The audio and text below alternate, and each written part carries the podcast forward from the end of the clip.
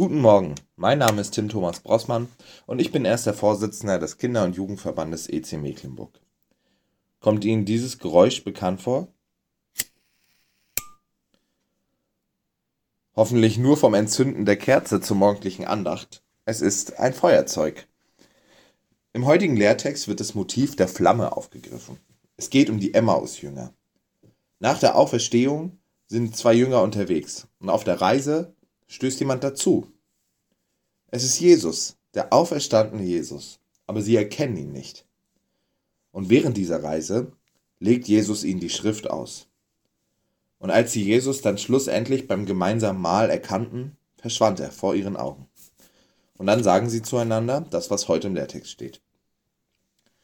Brannte nicht unser Herz in uns, da er mit uns redete auf dem Weg und uns die Schrift öffnete?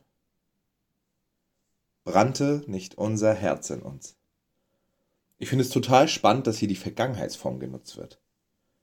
Auch die Jünger kennen das, dass der Glaube manchmal ein loderndes Feuer ist, was brennt, was Kraft gibt und was alles mitreißt. Und manchmal auch nur ein kleines Teelicht ist, was sich gerade so in der Dunkelheit zurechtfindet. Der Unterschied ist, dass sie erkannt haben, was die Quelle des entfachten Glaubens ist nämlich die Zeit mit unserem Herrn Jesus. Ich habe schon viele Geschwister kennengelernt, die gesagt haben, gerade läuft es im Glauben nicht so gut.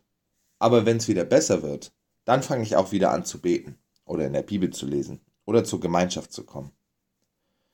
Und grundsätzlich kann ich das verstehen, dass Flucht im ersten Moment ein guter Ausweg ist. Aber ich befürchte, das macht das Problem nur noch schlimmer. Das Feuer, was noch da ist, wird immer kleiner und immer kleiner, wenn wir es nicht füttern. Und gerade deswegen glaube ich, dass in solchen Zeiten es wichtig ist, Zeit mit Jesus zu verbringen. Ihm das offen zu legen, warum ich gerade zweifle oder warum es gerade nicht so läuft im Glauben. Und ich glaube, er ist der Einzige, der dieses Feuer in unserem Herzen wieder neu entfachen kann.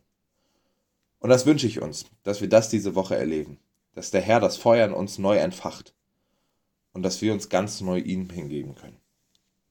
Amen.